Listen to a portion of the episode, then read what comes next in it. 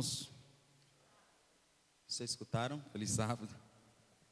Irmãos, é, queria dizer que é uma alegria estar aqui com vocês essa manhã. É, Para quem não me conhece, meu nome é Raimundo, tá? Eu sou ali da Igreja da Morada da Serra, sou ancião lá. O irmão falou, você se apresenta, que eu não vou lhe apresentar não. Né? Tem alguns irmãos aqui que já me conhecem, outros não. Mas estou muito feliz por estar aqui. Um pouco nervoso, confesso que não tem jeito. Já muito, já há muito tempo eu prego por aí, e sempre que eu subo aqui nesse altar, eu confesso que eu fico nervoso.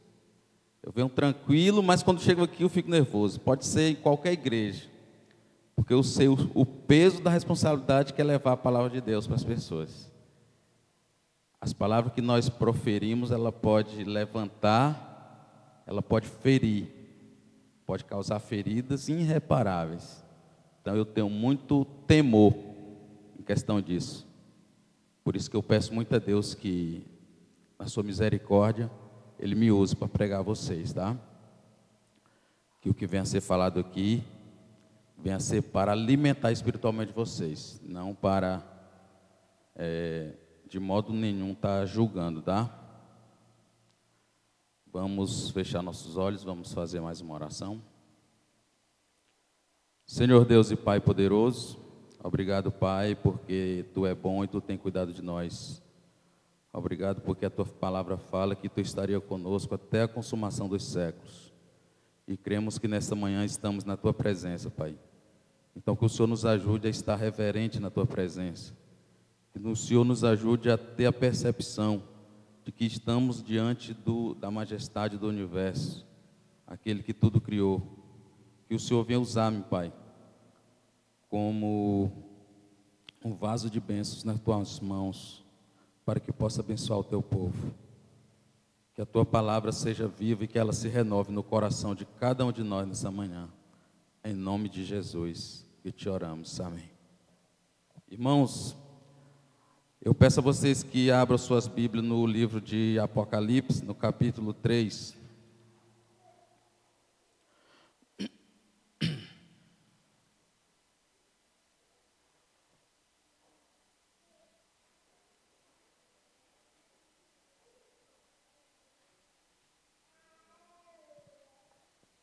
Aqui tem alguém que está visitando a igreja hoje?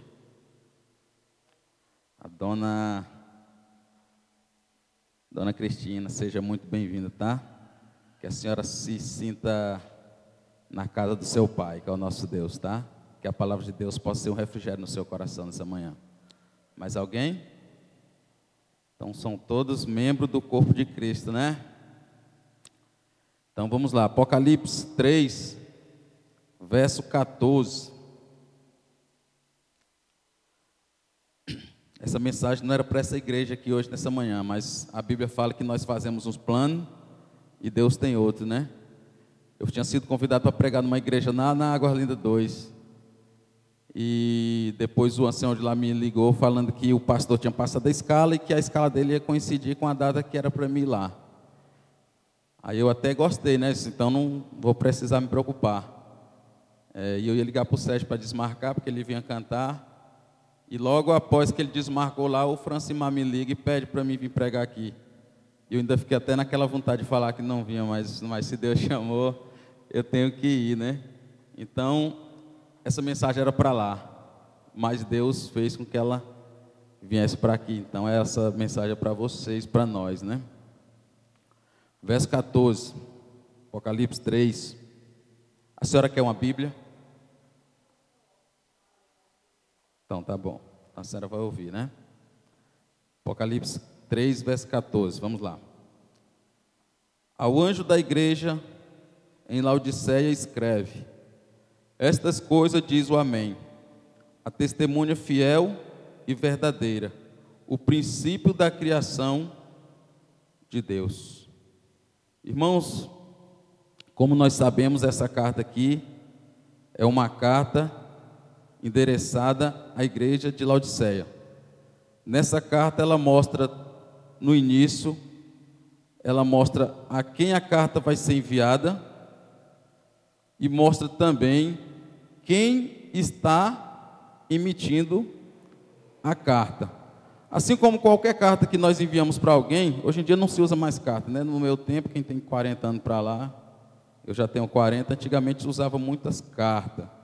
Principalmente quem vinha do Nordeste para cá, quando queria se comunicar com alguém do Nordeste, escrevia uma carta e enviava pelo correio. E a carta ela tinha tanto o remetente como a pessoa, o destinatário, né, que ia receber a carta. E aqui não é diferente, aqui é a carta de que a testemunha fiel está enviando para a igreja que se encontra em Laodiceia. Só que essa carta, como nós vimos, ela não é, é não apropriadamente dita enviada exatamente para a igreja. Ela é enviada para o anjo da igreja que está em Laodiceia. Mas para nós entendermos melhor, quem é que nos explica isso? É que nós temos que vir aqui para o início do capítulo, no início do livro, que está no, no, no capítulo 3, para nós entender melhor essa questão. Aqui no verso 10 do capítulo 1, aqui no, no verso 10 do capítulo 1, fala que o apóstolo João estava numa ilha, né? E aqui no verso 10 ele fala assim, ó: Achei-me espírito no dia do Senhor, ou seja, ele estava no domingo, no era no domingo ou era no sábado? No sábado, né, irmão? Vocês sabiam que tem tradução que fala que achei-me espírito no dia de domingo? Já existe tradução que se refere a esse texto como sendo domingo, mas nós, como povo de Deus, como adventistas do sétimo dia, nós sabemos que o dia do Senhor é o dia de sábado. Está lá em Isaías 58, verso 13. Fala que o dia do Senhor é o dia de sábado. Então o apóstolo estava na ilha de Pátimo e nesse dia ele ouviu por trás dele uma voz e ele se virou para olhar para ver quem era. E no verso 3, no verso 13, diz que quando ele se virou, ele viu no meio dos candeeiros um semelhante a filho de homem, vestes talares, cingido à altura do peito com uma cinta de ouro. O verso 13, ele diz que olhou no meio dos candeeiros e viu um semelhante a filho de homem. Quem é esse semelhante a filho de homem?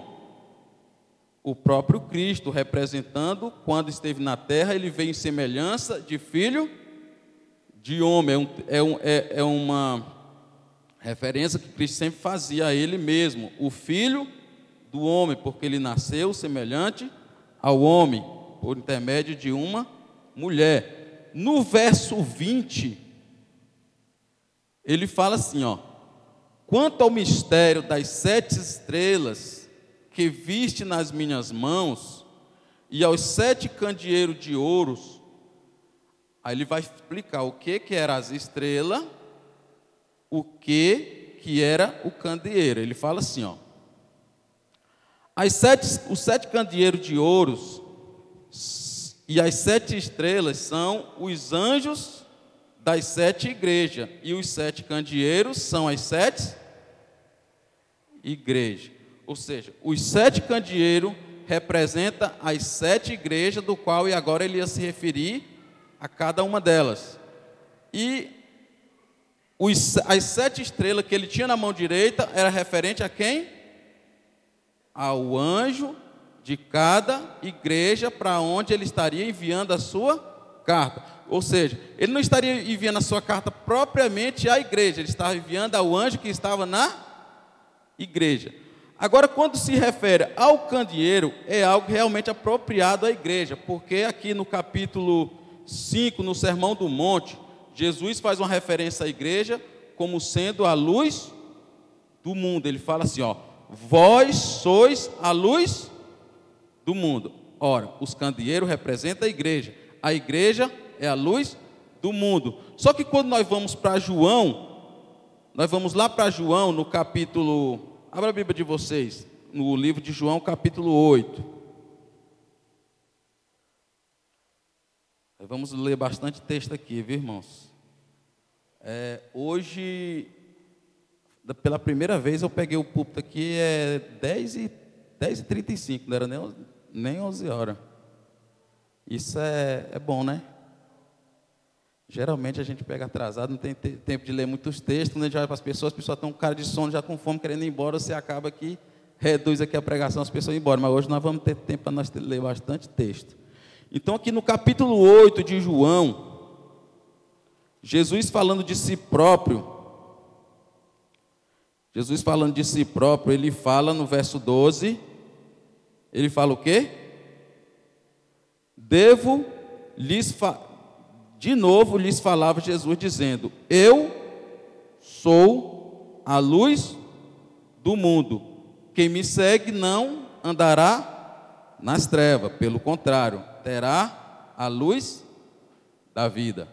Ou seja, no Sermão do Monte, no capítulo 5, Jesus fala que vós sois a luz do mundo. No capítulo 8, ele fala: Eu sou a luz do mundo. Agora eu pergunto para vocês: quem é a luz do mundo? É a igreja ou é Cristo? Mas ele não falou, vós sois a luz do mundo? Né? Quando ele fala vós sois a luz do mundo, ele está falando vós no plural. Mas quando ele se refere à luz, ele se refere no singular. Ou seja, só existe uma luz. E essa luz é Cristo. E essa luz é quem deve refletir em quem?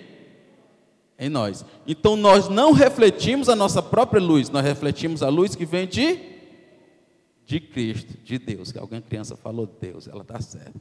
A luz que vem de Deus, porque nós nós mesmos nós não temos luz própria, é como se fosse a lua, né? A lua tem luz própria, mas ela brilha.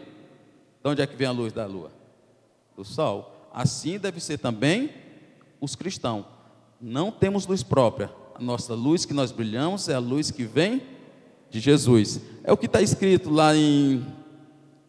Está aqui escrito no livro de. No próprio livro de Mateus, falando mais na frente, Mateus. Mateus 5, no Sermão do Monte, ele fala que não se acende um candeeiro e se esconde debaixo de uma cama. Quando você acende um candeeiro, você coloca ele no lugar apropriado e ele vai iluminar todo a casa, ou todo o ambiente. Assim é a luz dos cristãos. Quando nós somos, acendemos a luz de Cristo, quando nós brilhamos a luz de Cristo, nós iluminamos todo o ambiente onde nós estamos, as nossas, através das nossas obras eu vi ali um pouquinho dos comentários dos irmãos ali na escola sabatina, né? O irmão falando que nós muitas vezes nós vamos na casa de uma pessoa, ela está necessitada, e o que, que nós queremos fazer? Tacar a Bíblia na pessoa, tacar a doutrina na pessoa, quando na verdade as pessoas estão precisando de outra coisa, o irmão está precisando é de, de pão, né? de pão físico, e nós queremos tacar a Bíblia. Às vezes a pessoa está com o estômago vazio, ela só está pensando em comida. E nós estamos querendo tacar Bíblia. Não, vamos estudar a Bíblia, vamos empurrar a Bíblia. Foi isso que o irmão falou hoje, né? Eu, o pouco que eu peguei ali, realmente. Mas quando nós refletimos a luz de Cristo, nós vamos, nós vemos a necessidade do nosso irmão, aí nós passamos a brilhar na vida daquele irmão da forma que ele necessita, não da forma que nós queremos. E através das nossas boas obras, as pessoas dão glória a Deus. Nós brilhamos. A luz de Cristo é a luz que ilumina todo homem, né?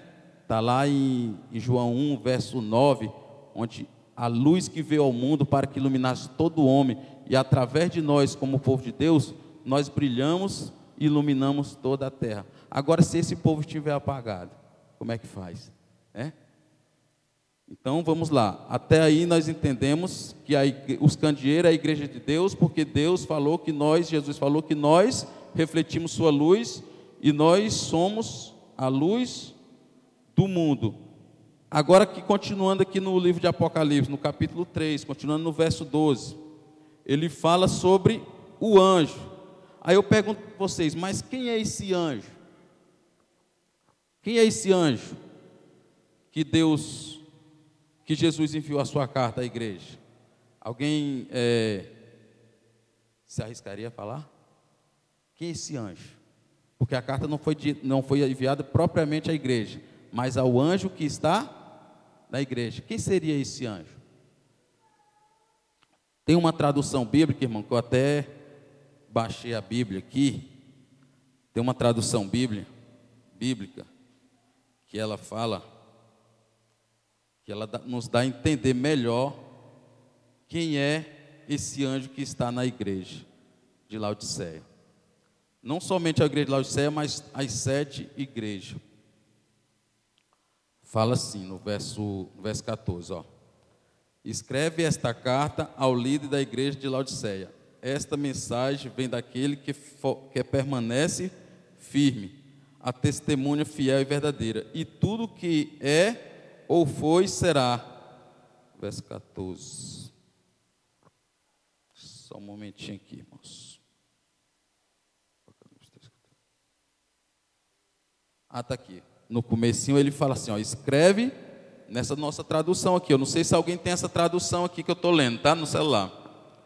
Ela fala assim, ó, escreve ao anjo que está em Laodiceia. Nessa tradução aqui, que é a Bíblia viva, ela fala assim: ó, escreve esta carta ao líder da igreja de Laodiceia. Quem é o líder da igreja de Laodiceia? O líder da igreja de Laodiceia, que não seja Deus. Deus é o líder de todas as igrejas, né, de todos os tempos. Mas qual é o líder que está se referindo aqui quando ele viu a carta ao anjo. Na verdade, esse anjo não é o anjo, é o líder que está na igreja de Laodiceia. Quem é esse líder? Quem é o líder espiritual da igreja aqui hoje? Oi? O pastor Marcelo. Então a carta é para quem? Para o líder da igreja. Mas quem é o líder? É só o pastor Marcelo? Não. Quem é que alimenta as ovelhas aqui? Todo sábado pela manhã? Professor de escola sabatina? Pode ser? Pode ser o ancião, os, os ministros dessa igreja. Essa igreja ela é formada por uma liderança, ela tem oficiais.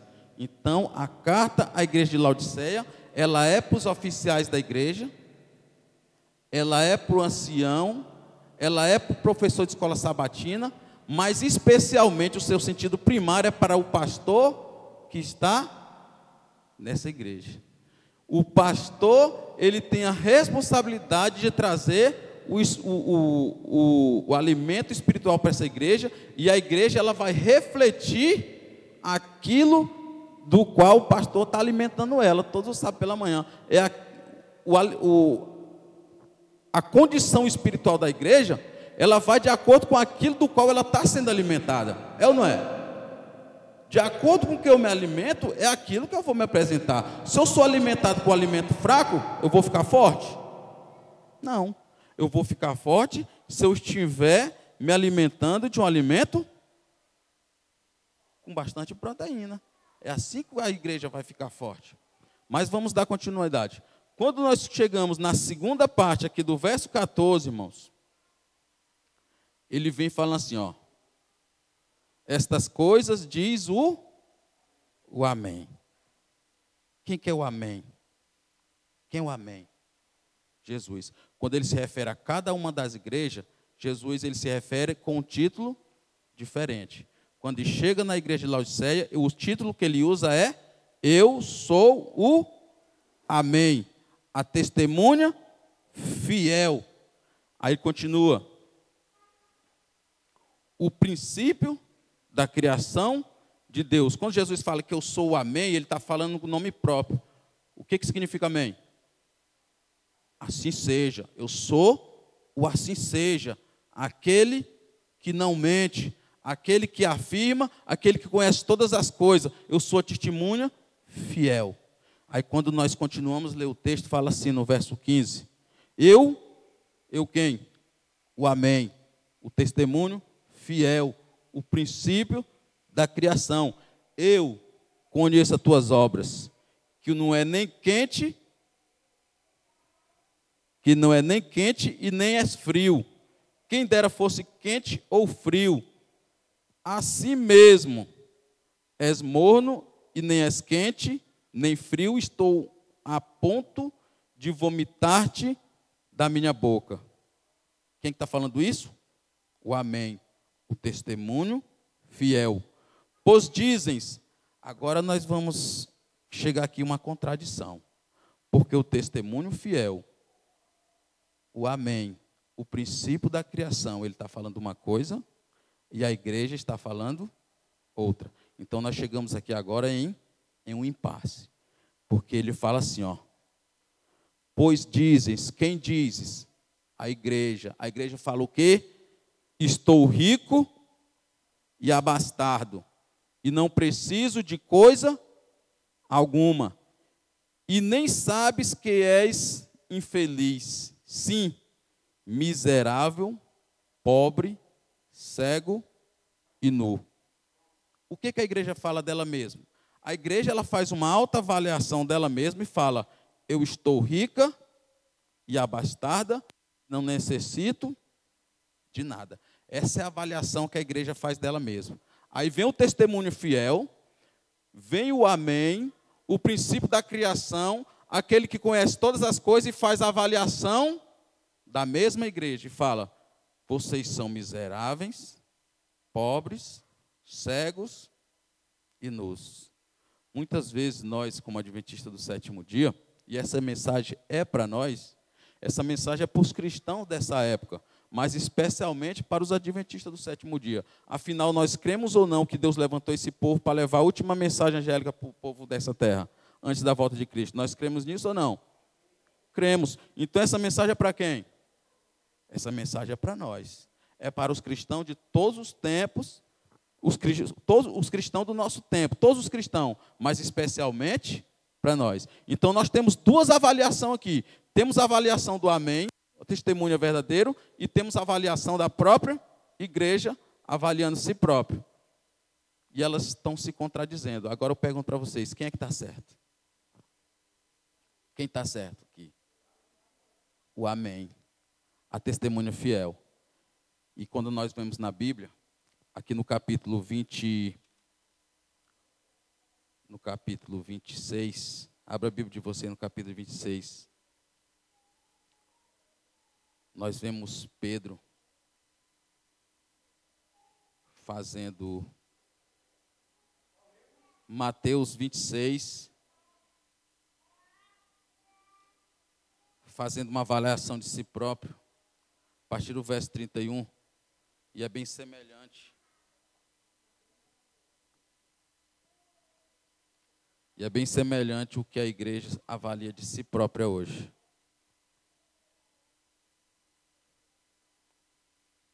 Amém? Verso 31, irmãos, fala assim: ó. Então Jesus lhe disse: Esta noite todos vós vos escandalizareis comigo porque está escrito: Ferirei o pastor, e as ovelhas do rebanho ficarão dispersas. Mas depois da minha ressurreição irei diante de vós para Galiléia. Mas aí se levantou alguém e falou assim, ó, no verso 33. Disse-lhe Pedro: Ainda que venhas a ser um tropeço para todos, nunca o será para mim. Jesus ele tinha feito uma avaliação dos discípulos. Ele falou assim: ó, essa noite mesmo, todos vocês vão se escandalizar, todos vocês vão me negar. Mas Pedro se levantou e falou assim: Não, senhor, eu não. Os outros podem até se escandalizar, mas eu não. Eu não vou, eu, eu não vou te negar. Jesus, o testemunho fiel, tinha feito uma avaliação e Pedro se levanta e faz outra. Ele falou: os outros pode. Mas quando nós continuamos a ler a Bíblia, o que foi que aconteceu? Pedro negou a Cristo. Pedro aprendeu da pior forma o que Jesus tinha falado para ele. Ele sentiu na pele. Ele precisou passar por aquilo para poder se submeter àquilo que Deus tinha falado para ele. E aquilo para ele foi algo amargo, porque ele não acreditou no que falava a testemunha fiel, no que disse o Amém, aquele que é o princípio da criação de Deus. E Pedro negou a Cristo, mas falou que nunca ia negar, negar ele. Então agora Jesus ele faz duas, duas avaliações. Ele faz a avaliação da igreja de Laodiceia. Ele fala: vocês são miseráveis, pobres, cegos e nus.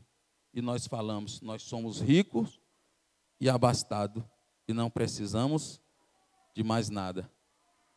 Nós, como igreja, e essa carta ela foi escrita ao líder, ao anjo da igreja de Laodiceia. Então, nós, como igreja, nós precisamos e nós dependemos do alimento espiritual para que nós possamos nos crescer na fé, porque quando nós conhecemos o Evangelho, Paulo fala em 1 Coríntios 3, verso 1, que nós somos como criança necessitando do leite, mas que nós precisamos ser alimentados para que a nossa fé se fortaleça cada vez mais. E quem é que alimenta a nossa fé? Quem é que traz o, o alimento espiritual para o rebanho? É o líder da igreja. E nós, como sendo um povo, essa carta, essa avaliação aqui, muitas vezes, ela pode chegar para nós, ela é para o líder da igreja, mas, em um modo geral, ela é para toda a igreja. Porque alguém que pode se levantar e falar assim: ó, isso aqui pode até servir para a igreja, mas para mim não, porque eu estou bem, eu estou muito bem com Deus. Mas quando a Bíblia fala que escreveu a carta para o líder da igreja de Laodiceia, e essa carta ela serve para toda a igreja, ela está falando que nós somos como um corpo. Porque um corpo, se ele tiver com uma parte enferma, todo o corpo perece, sim ou não? Quando nós vamos lá para o capítulo 9 de Daniel, quando Daniel faz a oração dele para Deus, ele fala assim: Ó oh, Senhor, eu reconheço que nós pecamos contra ti. Porque se nós estamos nessa situação, é porque nós pecamos, nós merecemos estar nesse cativeiro. Daniel tinha pecado contra Deus, porque quando Daniel foi para a Babilônia, ele era somente um garoto. E quem foi que cometeu o pecado continuamente que fez com que, de, que, fez com que Deus se irasse contra o povo e permitisse que eles fossem levados cativo para a Babilônia? Foi Daniel? Não. Mas quando ele ora, depois dos 70 anos, que ele começa a orar para que Deus liberte o povo, ele fala assim: ó, eu reconheço que nós pecamos contra ti. Ou seja, a igreja pecou contra ti. É por isso que nós estamos passando por essa situação. Então corre o risco de alguém aqui pegar e falar assim: não, mas eu estou bem com Deus, eu, eu dou estudo bíblico, eu prego, eu dou esmola, eu falo de Jesus, e o resto? E a igreja? Porque quando Deus avalia aqui, quando Jesus avalia, ele não avalia um indivíduo, ele avalia todo o corpo. Então, se uma parte do corpo está doente, todo o corpo está doente, está passando pela mesma situação. Quando Jesus ele chega diante de Jerusalém e ele fala, ele lamenta Jerusalém o que vai acontecer, ele fala: "Ó oh, Jerusalém, quantas vezes eu quis colocar vocês debaixo das minhas asas, como uma galinha coloca seus pintinhos, né? Ele está avaliando toda todo o povo como nação. Agora, Jesus, quando ele olha para a igreja, ele fala assim: Eu estou a ponto de vomitar-te da minha boca. Quem que ele está a ponto de vomitar-te da minha boca, da, da boca dele? A igreja de Laodiceia. Ele está a ponto de vomitar essa igreja, o povo desses tempos, da sua boca. Aí, irmão, você veio para cá para jogar nós para baixo? Né? Dá essa impressão, não dá? Não, irmãos. Mas quando nós vamos para o finalzinho do texto, Jesus ele não mostra um problema sem trazer a solução. Jesus ele sempre está trazendo a solução. Quando o homem pecou, imediatamente, lá no capítulo 3, verso 15 de Gênesis, ele já trouxe a solução. O descendente da mulher virá para esmagar a cabeça da serpente. Então, quando surge o problema, Jesus ele é a solução. É por isso que o nome de Jesus ele é exaltado, porque ele traz salvação, ele traz esperança.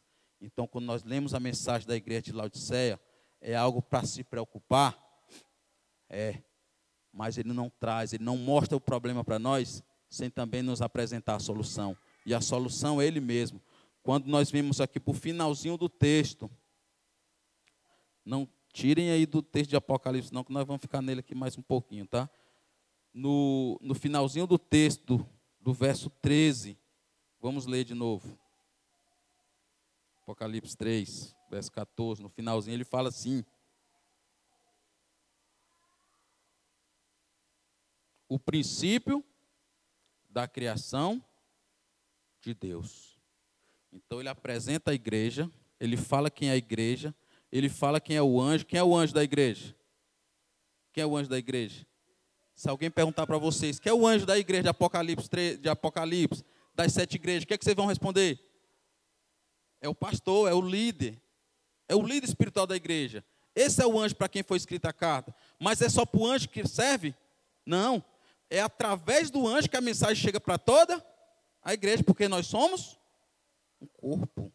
Nós somos um corpo. Então, no finalzinho do verso, ele fala assim: ó, Eu sou o princípio da criação. Ora, esse texto aqui também tem causado muita discussão, esse texto aqui. Porque quando fala que ele é o princípio da criação, parece que o, texto está tá, tá, tá sugerindo que Jesus foi o quê? Criado. Jesus foi criado. Não? Mas o texto dá a entender que parece que Jesus foi criado, né? Mas quando lemos nessa tradução aqui, e Ellen White, lá no, na página 530 do livro o, o Desejar de Toda a Nação, fala que Jesus, ele tem vida original. A vida dele não é derivada e nem emprestada. Ela está fazendo um comentário ali sobre, sobre a ressurreição de Lázaro, né? Onde a irmã de, de, de, Lázaro questiona Jesus, que se ele tivesse ali, Lázaro não teria morrido. Então ela está fazendo um comentário, aí ela fala assim, no meio do texto, ela fala, Jesus ele tem vida original, nem emprestada e nem derivada. Alguns, e esse texto aqui ele gerou polêmica até mesmo para os pioneiros adventistas.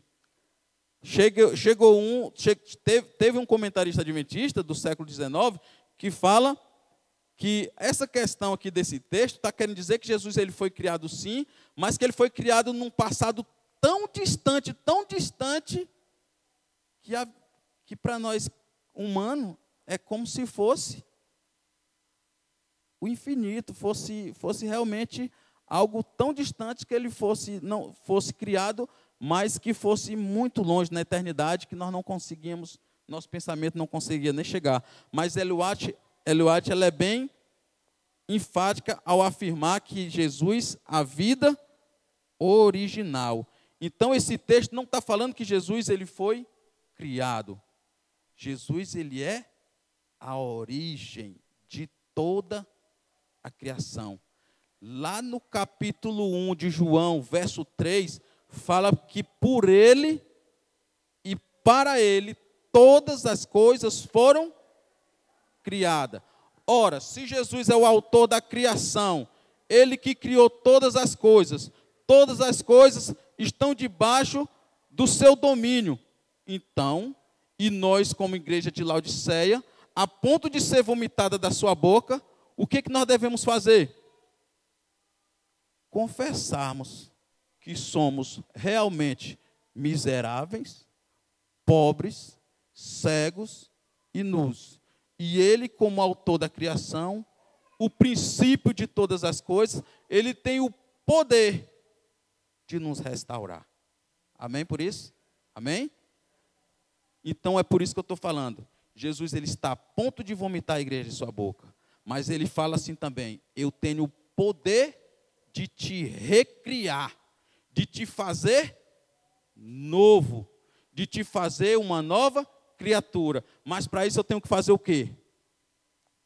deixar a minha própria avaliação de lado e reconhecer que a verdadeira avaliação, o meu verdadeiro estado espiritual é o, é o estado que ele descreve e não o que eu estou descrevendo. Porque o meu estado que eu descrevo de mim mesmo é: eu sou rico e abastado, afinal, sou adventista, eu sou do povo que guarda os mandamentos, eu conheço a verdade, né? assim que muitas vezes nós passamos em frente da igreja ali, e os coitados estão lá pulando, tal, tal, e nós passamos, esse povo é ignorante. Esse povo não conhece a verdade. Eu conheço, porque eu sou adventista. Às vezes a gente pensa assim, não pensa, irmãos? Às vezes a gente é tentado a pensar assim, não é? Às vezes a pessoa fala que é cristão, é adventista, não, então não é, é um cristão de segunda classe. Às vezes nós somos tentados a pensar assim, irmãos, porque nós somos falhos, porque nós somos miseráveis muitas vezes. Mas Jesus fala assim: Eu sou o princípio da criação, eu posso restaurar a tua vida. Então, se tem alguém hoje, irmãos, que pensa que está rico e abastado, a avaliação que Jesus faz é: vocês são miseráveis, pobres, cegos e nus, mas eu, eu sou o Criador de todas as coisas. Eu posso te refazer, eu posso te dar uma vida nova, eu posso te restaurar.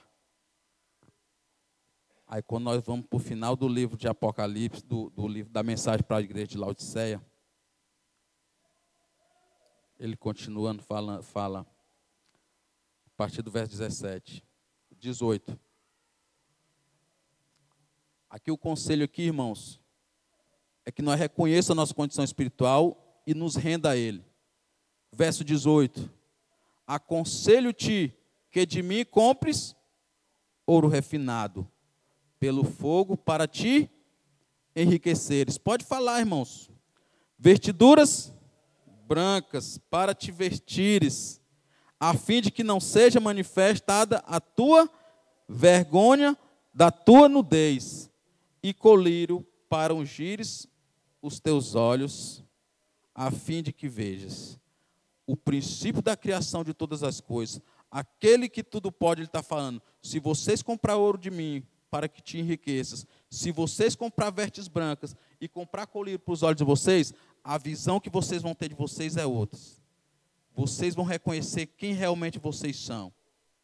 Eu, eu vou renovar vocês. E vocês, aí sim, continuando no verso 19. Eu estou repreendendo vocês, pode dizer que ele esteja dizendo assim, né? Ele fala assim: Eu repreendo e disciplino a quanto amo. Ser, pois, zeloso e faz o quê?